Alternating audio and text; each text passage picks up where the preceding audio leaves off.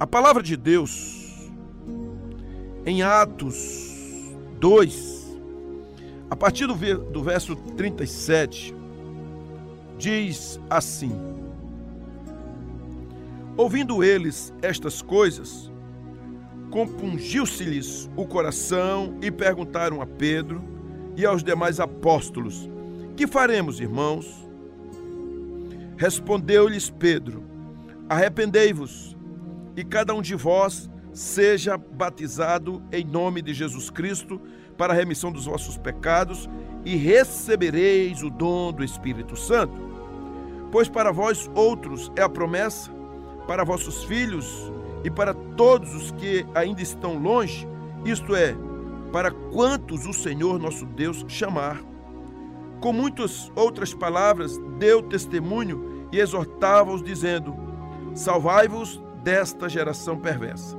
Então, os que lhe aceitaram a palavra foram batizados, havendo um acréscimo naquele dia de quase 3 mil pessoas. A igreja de Jerusalém era uma igreja que respirava a doutrina numa conjugação com a vida, com a crença, com o comportamento, com a palavra e com o poder. Uma qualidade e uma quantidade exuberante. A igreja de Jerusalém, nos primórdios, era uma igreja curada, equilibrada em todos os seus meandros, porque essa igreja ela proclamava o evangelho, ela adorava, cuidava, discipulava e ela trabalhava, ela servia. A igreja, irmãos, que precisamos ser, não pode ser diferente da igreja de Jerusalém. Uma igreja que venha a ser equilibrada em todos os seus propósitos, porque assim ela foi criada. Então, como poderá ser uma igreja no modelo da igreja primitiva, dessa igreja dos primórdios? Primeiramente, não tem como ser igreja se a pessoa que se rende a Jesus, que se entrega, não seja discipulada discipulada em toda a sua vida. Atos 41 a 42a diz exatamente assim: Então os que aceitaram a palavra foram batizados, havendo um acréscimo naquele dia de quase 3 mil pessoas. Versículo 42, parte A. E perseveravam na doutrina dos apóstolos e na comunhão. Perseveravam na doutrina dos apóstolos. Então pensa aqui comigo, essas quase 3 mil pessoas que se renderam a Jesus, elas foram repartidas nos lares para que pudessem aprender e estudar a palavra de Deus, para que elas orassem, tivessem uma maturidade, para que crescessem na fé. A igreja de Jerusalém, ela entendeu que se fazia necessário discipular aqueles novos irmãos em Jesus, entendeu que precisava ser um, um canal de transmissão de vida, uma vida cheia, uma vida transbordante de Cristo através dela. Havia uma missão a partir de agora incumbida para que essa igreja ela fosse aquilo que o Senhor determinou que assim fosse. Porque Jesus deixou uma missão para essa igreja. Ele disse: "Vão e façam discípulos de todas as nações. A palavra aqui, o verbo, era vão e continuem. Enquanto vocês vão, enquanto vocês caminham, enquanto vocês dizem, enquanto vocês fazem, enquanto vocês trabalham, façam discípulos de todas as nações. E essa é a palavra. Primeiramente, o Senhor está chamando um povo para se converter. Há um apelo, há um convite se convertam. Vinde a mim todos vós que estáis cansados e sobrecarregados, e eu vos aliviarei. Tomai sobre vós o meu jugo e aprendei de mim que sou manso e humilde. Então, essa é uma vocação que Deus coloca no coração dos salvos, mas também é uma invocação para que eles se arrependam, para que pecadores se entreguem a Jesus. Isso se faz necessário isso é urgente, não pode demorar. E agora, essas mesmas pessoas são enviadas para fazer discípulos, para pregar a palavra de Deus. Então, por favor, abra seu coração e entenda que você precisa ser discípulo e fazer discípulo. Essas duas áreas, elas estão seguras, estão interligadas, estão é, como se fossem irmãs siamesas. Elas estão ali unidas. Não dá para ser discípulo e não fazer discípulo. Não existe esse negócio de dizer, ah, eu não prego, eu tenho medo, eu tenho vergonha. Isso não está no script. O script, ou seja, aquilo que está escrito é: vão e façam discípulos. Você, minha amada, você, meu querido, se você não se salvou ainda, caia de joelhos diante do Senhor. Você não tem como realmente se salvar sozinho. Aliás, o céu está recheado de gente que não prestava, que não valia muita coisa, só valia para Deus, mas na terra já estava com o nome chamuscado muitas vezes, porque somente os caídos, somente os pecadores, esses que realmente precisam do médico, precisam da ajuda do alto, precisam do Senhor, e é exatamente isso que nós somos chamados para pregar a palavra de Deus a tempo e a fora de tempo. Uma outra lição que a igreja que nós deveremos ser, que o Senhor espera de nós, da noiva de Jesus, ainda aqui nos versículos 42 e 43, quando diz: E perseveravam na doutrina dos apóstolos e na comunhão, no partir do pão e nas orações, em cada alma havia temor, e muitos prodígios e sinais eram feitos por intermédio dos apóstolos. Então percebam que essa igreja que nós deveremos ser, porque a palavra de Deus, é uma igreja de adoradores. É uma igreja que, que investe em suas vidas em adoração. E adoração, irmãos, é o próprio respirar, é a própria vida. Porque é isso que a palavra de Deus diz. Então, há um ensino para cada discípulo e há um ensinamento para aquele que está chegando. O ensino, há uma comunhão, há um, um pão, há uma vida relacional, porque as orações lá em Jerusalém era a própria igreja, era a vida dela, não podia se separar, não poderia deixar de orar. Não era apenas um estilo de vida, mas era a própria vida. Então Deus ele está é, em busca de adoradores que adorem o Pai em espírito e em verdade. E adorar é muito mais do que cantar, do que aplaudir, do que dançar, do que vibrar, do que chorar, ou de levantar as mãos, ou de falar em línguas. É muito mais do que isso. Um adorador é um estilo de vida. E a Bíblia diz em João que o Senhor procura esses adoradores. Adoradores genuínos, adoradores que amam ao Pai, adoradores que têm um coração sarado, adoradores que esperam no Senhor, que sabem que o milagre vai acontecer, que contam as bênçãos, que testemunham, que adoram o Pai em espírito e em verdade. E isso não tem a ver exatamente com aquilo com que seus olhos enxergam, mas com aquilo que você entende que anda por fé e que o Pai está vendo e está aprovando. Genuínos adoradores. Será que você pode ser? Será que você é? Será que você pode sair do estigma religioso e avançar e adorar o Senhor e mergulhar nele. Esse é o tempo. Adoradores do Senhor. E eu creio nisso profundamente. Que igreja maravilhosa essa igreja de Atos, não é, irmão? Puxa vida. Não é isso, irmãos? Então é uma igreja viva, uma igreja cheia de ousadia, de coragem, uma igreja curada, uma igreja transformada, uma igreja abençoadora, uma igreja vibrante, uma igreja que chora por pecadores, uma igreja que aplaude o belo, que aplaude a excelência, que olha para o trono do Senhor e descansa nele. Aleluia! Será que você é uma pessoa assim? Você é um adorador? Na sua boca sai palavras que levantam o outro, que exortam, que, que adoram. Será que pode? E ao invés de falar bobagem, palavrões, brincadeiras chulas, é, sentimentos facciosos, em nome de Jesus, seja curado no sangue de Jesus. Seja um discípulo para fazer discípulos. Outra lição aqui, meus amados queridos, é que a palavra de Deus, no versículo 44, ela diz que todos os que creram estavam juntos e tinham tudo em comum, vendiam suas propriedades e bens, distribuindo o produto entre todos à medida que alguém tinha necessidade. Eu acho isso maravilhoso, porque a palavra de Deus diz que eles estavam unidos, eles repartiam, eles cuidavam uns dos outros. Irmãos, minhas amadas, queridos, vamos lá. Se você não é um adorador, você é uma pessoa triste. Se você não é uma pessoa que genuinamente se agrada da presença de Deus, você não consegue falar com ousadia aos outros. Sempre qualquer problema virou um peso, virou uma coisa que parece que não tem saída.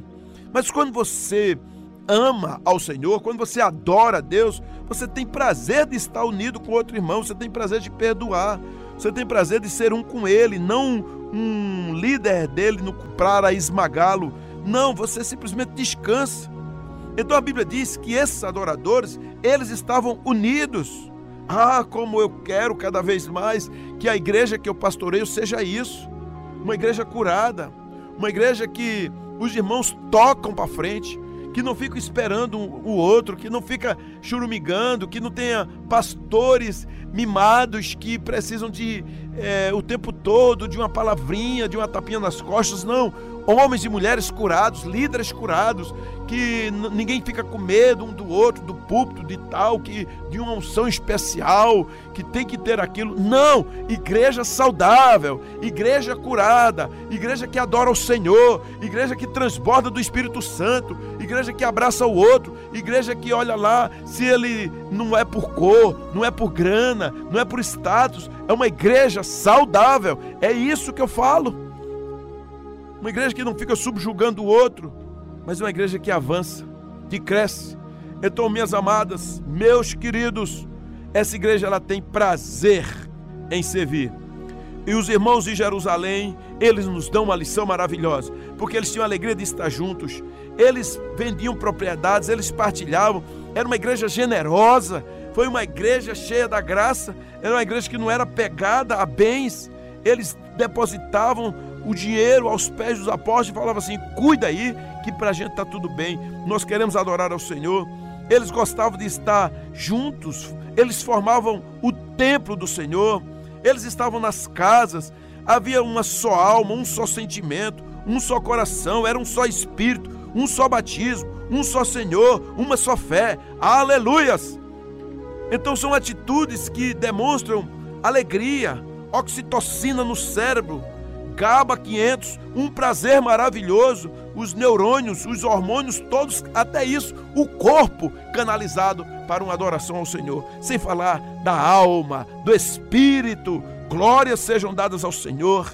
Pessoas que transbordam, sabe, irmãos e irmãs, que atitudes maravilhosas, que coração tinha aquela igreja em Jerusalém, que era um coração servil, motivados pelo amor de Deus, contagiante, uma igreja excelente.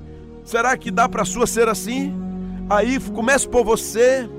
Sim, não adianta acusar, olha aí, olha aquela mensagem. Não, comece a dobrar o joelho, chore pelo pecado do outro, clame a Deus, diga: Senhor, onde é que nós chegamos? Precisa mudar. Não tem ninguém melhor, mas nós precisamos da graça do Senhor. Quando a gente lê Atos 2, 38 a 41, a Bíblia diz: Respondeu-lhes Pedro: arrependei-vos e cada um de vós seja batizado em nome de Jesus Cristo para a remissão dos vossos pecados e recebereis o dom do Espírito Santo. Pois para vós outros é a promessa para vossos filhos e todos os que ainda estão longe, isto é, para quantos o Senhor nosso Deus chamar. E a Bíblia diz que Pedro exortava e dava testemunho, dizendo: Salvai-vos dessa geração perversa. E ali quase 3 mil pessoas se rendem a Jesus. A igreja ela é proclamadora da palavra, ela prega, há uma missão urgente para nós. Não poderemos nos cansar de dizer ao outro que Jesus Cristo só Ele salva. Nós não poderemos nos calar, irmãos. Queridas, não podemos calar dentro da nossa família, não podemos calar dentro da nossa escola, dentro da faculdade, dentro do nosso trabalho, é, onde dentro dos quartéis, dentro dos palacetes, das palafitas, seja em qualquer condomínio horizontal, vertical, em algum prédio, onde dentro de uma favela, vá lá e pregue a palavra. Viva a palavra, vá nos guetos, vá nas ruas, vá nas reuniões, pregue a palavra, pregue a palavra, porque essa é a palavra que vem do céu para nós. A igreja, ela é proclamadora, porque o Espírito Santo desceu sobre ela, ela tem o poder.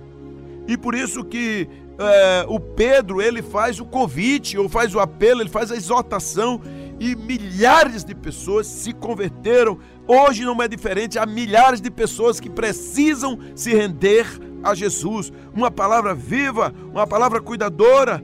Então hoje nós precisamos avançar. A Bíblia diz aqui no versículo 47 que o Senhor acrescentava a cada dia os que iam sendo salvos. Não pode mudar isso, irmãos. Tem que ser assim até hoje. Por isso que os versículos 44 a 47 nos traz palavras maravilhosas, diz, todos os que creram estavam juntos e tinham tudo em comum. Vendiam suas propriedades e bens, distribuindo o produto entre todos, à medida que alguém tinha necessidade. Diariamente perseveravam unânimes no templo. Diariamente perseveravam unânimes no templo, partiam pão de casa em casa e tomavam suas refeições com alegria e singeleza de coração, louvando a Deus e contando com a simpatia de todo o povo. E o Senhor ia acrescentando: Gente, deixa eu chamar aqui a sua atenção, meu irmão, minha irmã, desfrute de uma vida excelente na presença do Senhor e com seus irmãos. Desfrute, por favor. Então, aqueles irmãos, eles eram realizadíssimos, eles eram riquíssimos, eles tinham tanta paz, tanta alegria, tanta felicidade, que eles chegaram a um consenso que desapegar das coisas, dos bens, faziam um bem maior, porque abençoavam outras pessoas, todos estavam juntos, e eu creio que enquanto puderam, eles foram tremendamente felizes. Então eu faço uma pergunta a você: como está a sua alegria? Onde está a sua felicidade? Como você está tratando aqueles pecados, aquela ferida que fizeram em você, aquele abandono, aquela paternidade, aquele filho que não respondeu, aquele luto, aquela dor, aquela enfermidade, aquela escassez, quanto isso tem roubado a sua genuína alegria, a sua comunhão, a sua interação, o seu discipulado. Pense nisso. Olhe para a palavra de Deus, porque tudo que você espera receber, comece a doar. Você espera ser abraçado? Então, por favor, abrace. Você espera oração? Ore. Você espera ser reconhecido um dia? Comece a reconhecer aos outros. Você espera que haja gratidão da parte dos outros? Seja grato você, exale gratidão. Use a dignidade e ame as pessoas, por favor, porque o Senhor se encarregará de, de retribuir a você. Minhas amadas e meus queridos, esse é um tempo de uma igreja curada, de uma igreja discipuladora, de uma igreja saudável, de uma igreja evangelizadora, de uma igreja que vê os milagres do Senhor. A sua casa, ela pode passar por uma grande transformação. Um rapaz me procurou e disse: Pastor, somente eu sou crente lá em casa. Eu disse: permaneça firme, porque os outros virão. Foi assim também na minha família. Somente começou comigo, mas o Senhor foi trazendo um a um então você se alegre no Senhor. Dê testemunho nesse seu trabalho, dentro deste ônibus, dentro deste metrô, desse Uber. Dê testemunho do Senhor aí no táxi, todos os aplicativos, é, dentro aí do seu negócio, dentro aí do seu mercado, aí na, na parte do, do atacadão, do supermercado, no Ceasa, da indústria, se você trabalha em chão de fábrica, se trabalha na construção, vendendo, onde estiver, se alegre no Senhor, vai fazer um churrasco, bota Deus em primeiro lugar, vai viajar, coloca o Senhor, é um passeio, coloca o Senhor, não abandone. Faça isso e dê um testemunho. Então, por favor, seja discípulo e faça discípulo. Seja um adorador e leve os outros a adorar. Tenha prazer em se doar não se canse de falar desse poder do Senhor. Proclame e viva uma vida cheia de alegria, uma vida curada. Coloque sua depressão, sua raiva, seu medo, sua procrastinação, sua paralisia. Coloque diante do Senhor. Valorize seus filhos, valorize sua família, valorize seu cônjuge, valorize seu ministério, valorize o seu chamado e valorize sua vida estudantil mas então, por favor, toque para frente. Resolva suas situações com seu pai, com seus filhos, com a sua mãe, com seus irmãos. Se cure é lá com seu líder, com seu pastor, com o seu chefe. Seja transformado pelo poder do Espírito Santo. Glórias e glórias e glórias sejam dadas ao Senhor. Uma igreja saudável, uma igreja curada, uma igreja para frente. É a igreja que o Senhor está construindo nesse tempo. Portanto, faça a diferença. Viva uma vida feliz, seja um discípulo, faça discípulo e cumpra o chamado do Senhor. Louvado seja o nosso amado para sempre. Assim seja. Amém.